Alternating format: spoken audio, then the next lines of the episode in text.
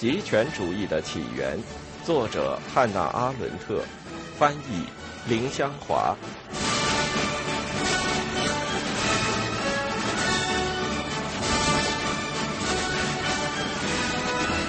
第一部：反犹主义。三，在恶与罪之间。巴黎曾被准确地称为19世纪世界之都。充满希望的19世纪是从法国革命开始的。一百多年来，经历了反对使公民堕落为资产者的毫无希望的斗争，在德雷福斯事件中降到了最低点，引起紧接着十四年的病态延期。第一次世界大战仍然可以由具有雅各宾党人气质的克列门梭，法国最后一位大革命之子领导而获胜。但是，优秀民族的辉煌事迹毕竟走到了尽头，而巴黎失去了政治意义和社会魅力，只留给了各国的前卫知识分子。就在迪斯雷利死后，在始于争夺非洲和竞争欧洲的帝国主义控制权的二十世纪里，法国只扮演了一个很小的角色。因此，部分由于其他国家的经济扩张，部分由于内部分裂所造成的衰落。其形式和规律可以说是民族国家固有的。在某种程度上，法国在19世纪八九十年代发生的一切，三十年或四十年后，在欧洲所有的民族国家里都发生了。除了年代差异之外，魏玛共和国和奥地利共和国的历史与法兰西第三共和国的历史十分相似。德国和奥地利在20世纪二三十年代的某些政治与社会格局。几乎在有意识地参照法国世纪末的方式。十九世纪的反犹主义在法国达到了顶峰，它的失败是因为仍是国家内部问题，而未触及当时当地尚未存在的帝国主义潮流。第一次世界大战之后，在德国和奥地利，这一类反犹主义的主要特征重新出现，而它对各自境内的犹太民族所产生的社会影响却几乎相同。尽管不那么嚣张和极端，并且较多的受到其他各种影响的干扰，但是选择福伯格圣吉曼的沙龙作为犹太人在非犹太社会中所产生的作用的例子，主要原因是这个社团规模之大，使其他社团无法望其项背，而且他有忠实的活动记录。作家马塞尔·普鲁斯特本人有一半犹太血统，急于证实自己是犹太人。他着手追忆逝水年华，实际上写出的作品，正如一位钦佩他的批评家所说，是一部自我辩护之作。这位二十世纪法国最伟大的作家，一生全是在社会中度过的，一切事件在他看来都是社会的反应，却又通过个人重新思考，因此反思和再思构成了普鲁斯特的世界中的具体现实。贯穿《追忆似水年华》中的个人及其再思，都是属于社会的。即使当他隐退到不问世事的孤独状态时，也是如此。在孤独中，他的内在生命不断地将尘世间发生的一切转化为内心体验，使之变成镜子，折射出真理的可能外貌。内心体验的沉思者与社会的旁观者相像，两者都不直接和生活沟通，而只观察反射中的现实。普鲁斯特生于社会边缘，尽管是局外人，但仍属于他无疑。他将内心体验扩大到包含一切方面，使他们向一切社会成员显现，并通过一切社会成员反映出来。的确，当社会使自身完全从群众的关注中得到解脱，当政治本身成为社会生活的一部分时，对这一时期的见证莫过于此。资产阶级价值观对市民的责任意识的胜利，意味着使政治问题分解为使人眼花缭乱的、令人感兴趣的对社会的反应。必须补充的是，普鲁斯特本人就是这个社会的真正代表，因为他与社会的两种最时髦的恶都有关。他这个犹太教非犹太化最伟大的见证人，和为西方犹太教所做的有史以来最负面的比较有牵连。将犹太人之恶与同性恋之恶做比较，两者在他们的反应和个人在思中变得的确非常相像。迪斯雷利发现，恶只不过是罪在社会中的相应反应。人类的邪恶如果被社会接受，就会从一种有意行为变成一种固有的心理特质，人对此无法选择或拒绝，它是从外部强加于他，并且加以控制，就像药物控制着有毒瘾的人一样。在将罪同化或改变成恶时，社会否认一切责任，建立起一个宿命的世界，使人在其中无法挣脱羁绊。时髦的社交圈子通常将背离规范视为一种罪的道德主义式判断，认作是狭隘的和市侩气的。这种理解如果显示出自卑的心理，至少也表现出对人类尊严的极大尊重。如果罪被理解为一种宿命，那么每一个人最终都可能会有一种特定的天数。惩罚是罪人应得的，但如果用普鲁斯特的话来说，法官假定并且倾向于宽恕对同性恋者的谋杀和因种族命运而发生的犹太人的叛国，那么罪人就逃脱了应得的惩罚。能躲在烂尸的宽容背后，对于杀人和叛国是一桩很诱人的事情，因为它能立即转变为一种决定，不仅消除了一切事实上的罪犯，而且也消除了根据种族出身注定要犯某些罪的人。此类变化发生于法律与政治机器未脱离社会之时，以使社会标准能够渗透进社会，变为政治的和法律的准则。这种表面上将罪与恶等同起来的包容，假如允许他确立自己的法规，就必然会比无论多么严厉的法律都更残酷、更无人性，因为法律尊重并承认人对自己的行为所应负的独立责任。但是，正如普鲁斯特所描述的，福伯格·圣吉曼正处于这种发展过程的早期阶段。他接受同性恋者，因为他被众人以为恶的事物所吸引。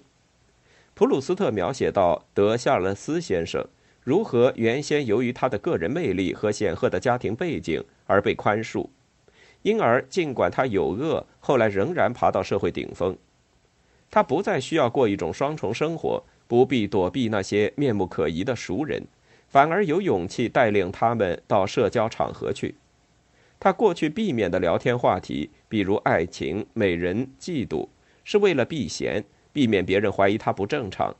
但此刻却受到热烈的欢迎。本着经验、奇趣、隐秘的名义，他夸张地细述他所发现的一切。犹太人遇到的情况非常相似，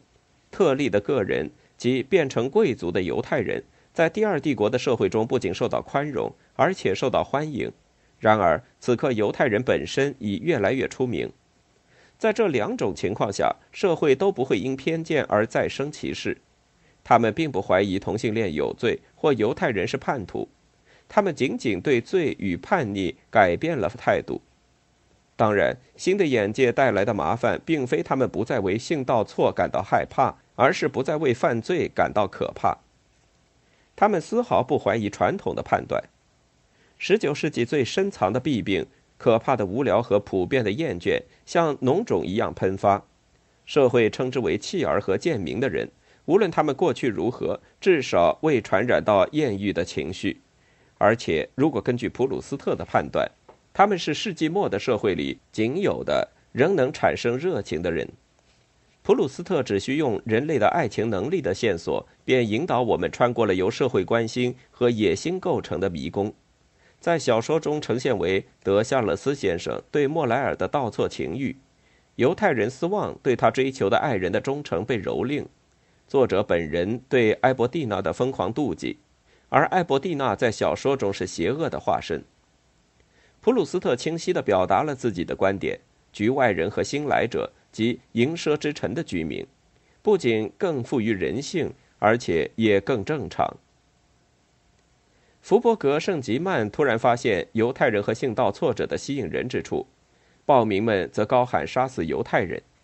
两者之间的区别是，那些沙龙尚未和罪有公开牵连，这意味着一方面他们还不想积极参与杀人，另一方面仍然公开表示厌憎犹太人和害怕性道错。这反而导致一种很典型的暧昧情形，即新成员不能公开其身份，然而也不能掩盖自己的观点。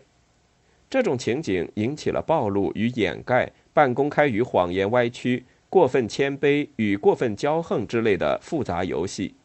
这一切都只起因于犹太人或同性恋者打开了非公开沙龙的大门，同时又使自己的地位极不安全。在这种暧昧的情形下，犹太人个人的犹太属性即刻成了一种人身缺陷，一种神秘的个人特权，两者都从种族命运继承而来。普鲁斯特用很长的篇幅描写了社会如何常常监视着陌生者、怪异者、危险者，最后却是高尚优雅同凶恶怪异混为一谈，并且随时准备认可实在的或幻想的凶恶怪异事物。例如，本地演员演出奇异陌生的俄国或日本戏剧，性道挫折、斑斓衣着、大腹便便、衣纽紧扣的形象。使人联想起一盒散发出怪异水果味的奇特可疑人物，一动品尝念头便会扰人心绪。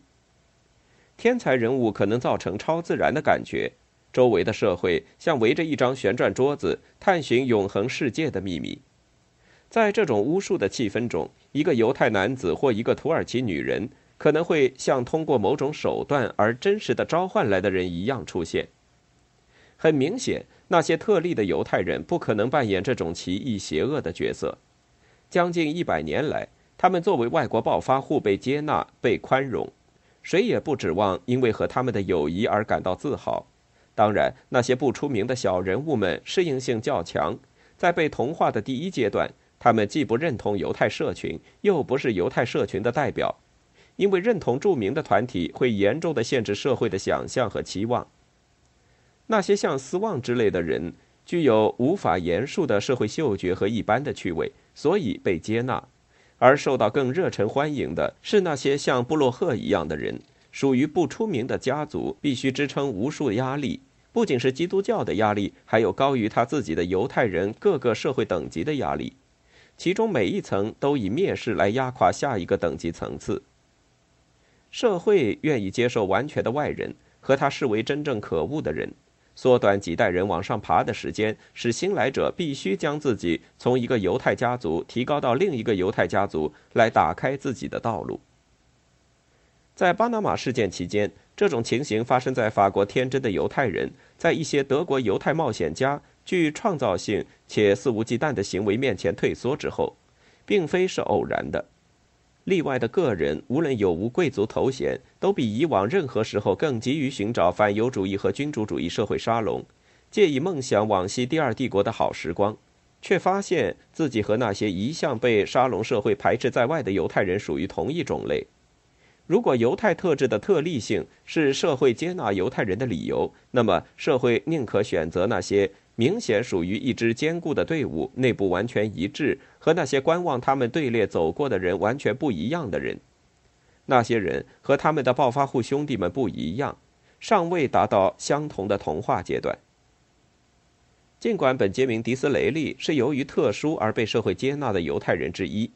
他那种世俗化的自我表现，作为上帝特选民族中的特选者，预示并勾勒出一种轮廓。犹太人的自我诠释都照此进行。如果这种狂热与粗鲁本身不是奇怪的与社会对犹太人的期待相同的话，犹太人就永远不可能扮演其模糊的角色。当然，他们并非有意识地采纳迪斯雷利的信念，或者有目的地编造世纪初他们的普鲁士先辈胆怯而反常的自我解释。他们大多欣喜地遗忘全部犹太历史。但是，只要犹太人在暧昧的社会状态与西欧、中欧国家的控制下接受教育、世俗化、同化，他们就失去了他们的种族渊源所意味着的犹太著名人物们以特权和统治的形式感觉到的政治责任的尺度。犹太种族渊源失去了宗教和政治含义，都变成一种心理特质，被变成一种犹太性格，从此可以在善或恶的范畴内考量。假如说犹太性格不能扭转为一种有意思的恶，而不以偏见将它看成罪，那么也可以说，只有那些认为他是内在的善的犹太人才可能使他逆转。被同化的犹太人也被责骂为疏离犹太教，同化引起的最终灾难常被认为是一种既可怕又无意义的受难，因为它失去了旧日的殉难价值。这种论点忽略了一个事实。即就原有的信仰方式和生活方式而言，疏离在东欧各国同样明显。但是出于另一种原因，一般认为西欧犹太人被非犹太化了的想法是误导的。普鲁斯特在作品中描写的情形，同明显过分的使人感兴趣的犹太教正统说法相反。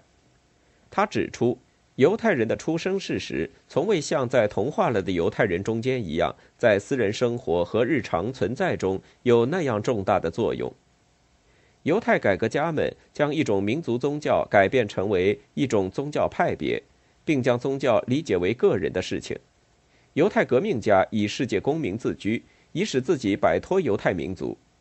受过教育的犹太人，即在街上是男人，在家里是犹太人。他们中的每一个人都成功的将民族特性转变为私人事情，结果他们的私人生活、他们的决定和感情都变成了他们的犹太特性的中心。犹太出身越是失去他的宗教、民族和社会经济的意义，犹太特性就越纠缠。犹太人纠缠于此，就像人纠缠于身体缺陷或优点一样，沉溺于其中，仿佛人沉溺于一种邪恶。普鲁斯特说的内在气质不是别的，正是这种个人的、私人的内心纠结。他在很大程度上由社会来证实，在这个社会里，成功和失败都取决于犹太出身这一事实。普鲁斯特误认他是种族命运。因为他所见到的和描写的仅仅是他的社会方面和个人的再思考。的确，从他作为旁观者的记录来看，犹太集团的行为显示出与性道挫者的行为类型同样的纠结，两者都感觉到要么是高超，要么是卑劣，但在任何情况下都自豪其与众不同。两者都感到这种与众不同是天生的事实。两者都经常证明，并非他们所为，而是他们所事才是正当的。还有，两者都摇摆于或采取辩护态度，或突然挑战性的宣称他们是精英。他们的社会位置由本性而永久固定，两者都不能从一个集团转移到另一个集团。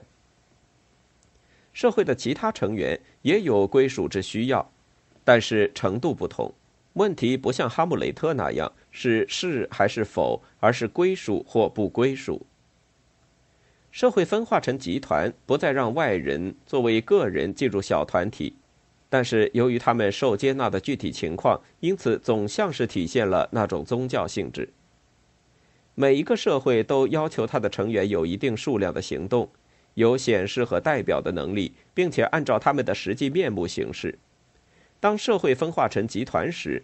这些要求不再由个人提出，而是由集团的成员提出。因此，行为不是由个人的能力控制，而由无声的要求控制。恰如一名演员的表演必须配合其他一切角色。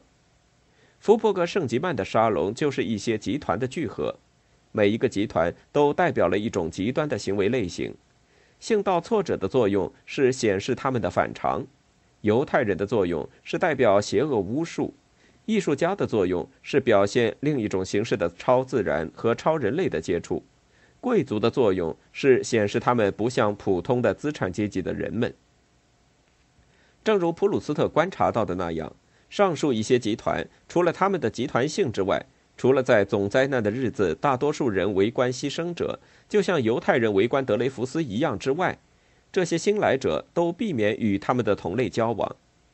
这里的原因在于一切区别的标识只由集团的整体决定，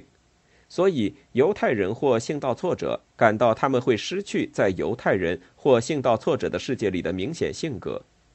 在那种世界里，作为犹太人或表现同性恋是最自然不过、最平淡无奇，也是世界上最普通的事情。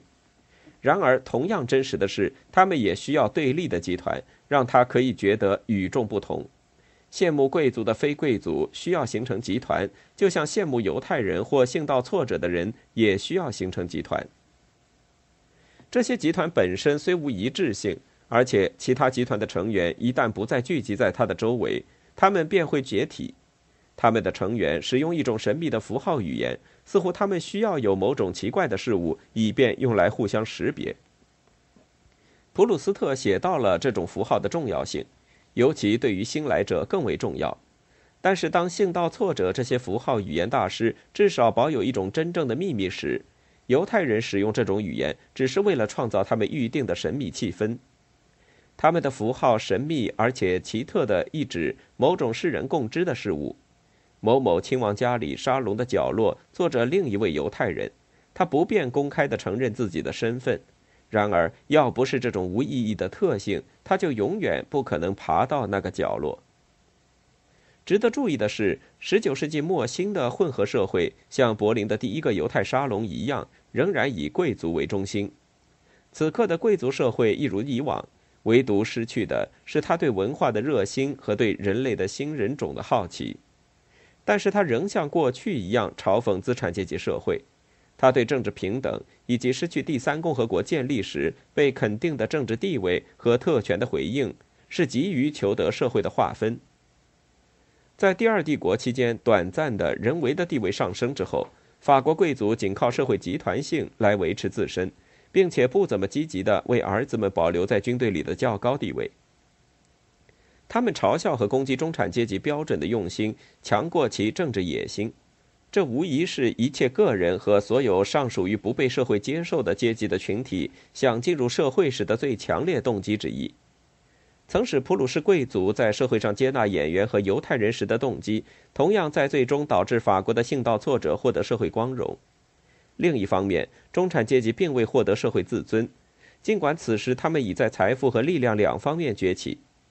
民族国家内没有政治阶层，而平等权利的胜利造成社会在外表上更民主的同时，内部的秘密阶层化更加严重。既然阶层原则也体现在福伯格圣吉曼的成员广泛的社交圈子，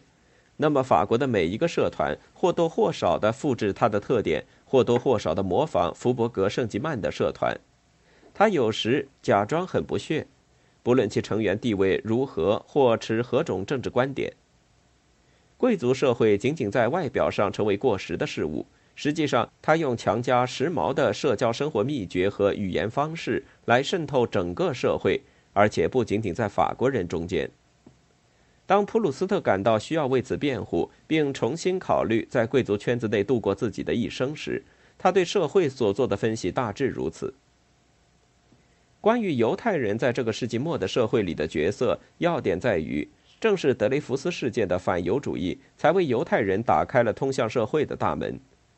而正是这一事件的结束，或者说是由于发现了德雷福斯无罪，才结束了他们的社会荣耀。换言之，无论犹太人如何思考自身或思考德雷福斯事件，只有当社会认为他们属于一个叛徒种族时，他们才能扮演社会为他们指定的角色。当这类叛徒最终被发现只不过是一场诬害的愚蠢受害者，社会最后认定了犹太人无罪时，整个社会对犹太人的兴趣，就像政治上的反犹主义一样迅速消失。犹太人重新被看成普通凡人，落到毫无意义的地步。而假设中犹太人自身的罪恶，只不过暂时的使他们出了一回风头。第一次世界大战以后，德国与奥地利犹太人在更加严酷的环境里所享受的，实质上是同一种社会荣耀。其假设的罪行在当时就是他们在战争问题上有罪，是那种没有哪一个人的哪一桩行为必须为之负责的罪。这件罪行不容置疑，以致暴民们仍然可以认为犹太特性及罪孽，社会仍可继续为其犹太人感到欢欣鼓舞和兴趣盎然，直到最后。如果说替罪羔羊论确有任何心理真实性的话，那势必是这个社会对待犹太人的态度之结果，因为当反犹主义的立法逼迫社会驱逐犹太人时，那些犹太迷们感到似乎他们必须清洗自身隐秘的邪恶，洗去身上的污名，消除神秘的邪恶爱好。这种心理无疑很难解释为何羡慕犹太人的人最后变成杀害犹太人的凶手。尽管真正的刽子手在所谓受过教育的阶级中的人数比例令人吃惊，但是值得怀疑的是，他们在主宰死亡工厂的人中是否举足轻重。但是这一点恰恰可以解释那些社会阶层令人无法置信的背叛行为。他们曾经是犹太人最亲密的朋友，犹太朋友们曾经最使他们感到高兴和受到吸引。对犹太人而言，将所谓犹太教的罪转化为所谓犹太人的恶，这种流行观点实际上极其危险。犹太人可以脱离犹太教，逃到改宗的路，但是身为犹太人这一点是无法逃避的。再者，一桩罪行面临的不过是惩罚，而一种恶只能面临灭绝。在社会生活的范围内，社会对于犹太出身和犹太人的角色所做的解释，直接关联到反犹主义手段可能达到的彻底灾难。纳粹的反犹主义的根源便在于这种社会条件和政治环境。虽然种族观念具有其他一些更直接的政治目的和作用，但是它从最有害的方面应用于犹太问题时，其成功大多归因于真正的构成舆论赞同的社会现象和社会信念。犹太人命中注定走向历史事件的风暴中心，决定性的力量无疑是政治力量。但是，社会对反犹主义的反应以及个人对犹太问题的心理反应，却同时对犹太血统的每一个个人的残暴与有组织、有计划的侵害有关。在德雷福斯事件中，反犹主义早已显示出这种特点。若认为反犹主义的历史本身只是一场纯粹的政治运动，就无法理解这种由激情驱使的追杀一般犹太人、无处不在而又无处可见的犹太人。各种社会因素未被政治历史或经济历史所解释，潜藏在世界的表面之下。历史学家从未观察到，只有诗人或小说家才以更深刻的激情力量将它们记录下来。诗人和小说家是被社会驱逐到绝望的孤独中的人。这些社会因素改变了政治上反犹主义可能会独自采取的路线，这可能会导致反犹立法，甚至大规模驱逐，但不至于从总体上采取灭绝手段。自从德雷福斯事件发生，以及他对法国犹太人权利的政治威胁，产生了一种使犹太人享受奇异荣耀的社会情势之后。欧洲反犹主义显示出一种由各种难以相互融合的政治动机和社会因素组成的混合状态。社会总是以明显的偏向犹太人的态度，首先对一场强大的反犹主义运动做出反应。因此，德雷福斯的话在危险的时刻尤显真实。此刻没有别的种族问题更能像犹太人问题一样，使欧洲兴高采烈、兴趣盎然、振奋人心和显得高贵。社会上的犹太迷们总是最后使政治反犹主义带上神秘的疯狂色彩，舍此反犹主义则不能变成组织群众的最佳口号。资本主义社会中一切无阶级地位者到末了都随时准备联合起来组建自己的暴民组织。他们的宣传极其吸引人之处在于，假定一个社会显示出他愿意将以恶的形式表现的罪结合进他的结构。此时就一定很容易用公开接纳罪犯和公开犯罪的方式来澄清自己。